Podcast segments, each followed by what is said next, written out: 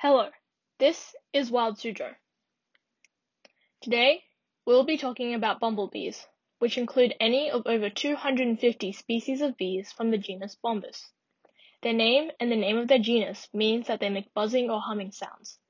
These bees are usually found in the northern hemisphere, though some species can be found in South America. Though there are over 250 species of bumblebees, they are generally plump insects and also very fuzzy, with dense hairs covering their body. They are more stocky and broad than a typical honeybee. Many species of bumblebees have a few bands of color, like black, yellow, pink, white, orange, and red, and different species can be told apart from the patterns on their bodies. These colors and patterns are known as aposematism and are a warning to predators that the females can sting them. They have longer tongues than honeybees, which is important because honeybees can only pollinate certain types of flowers, while bumblebees are able to pollinate other kinds.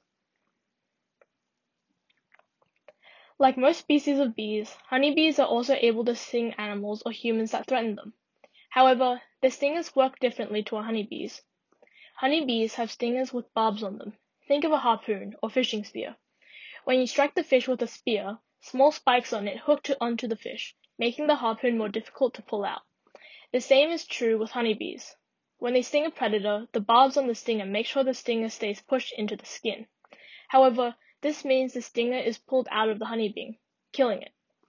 Bumblebees don't have barbed stingers, meaning they can sting predators multiple times without hurting themselves.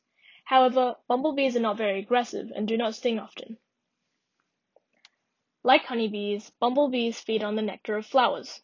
They use color and a basic understanding of the space around them to figure out which flowers have nectar and which ones have already been pollinated. Bumblebees also do something called nectar robbing, which is when a bee, instead of going into a flower normally to get pollen, pollen and nectar, it instead bites a hole into a flower to access nectar directly. Some bumblebees will do this because their tongues are not long enough to reach into the flower to get nectar.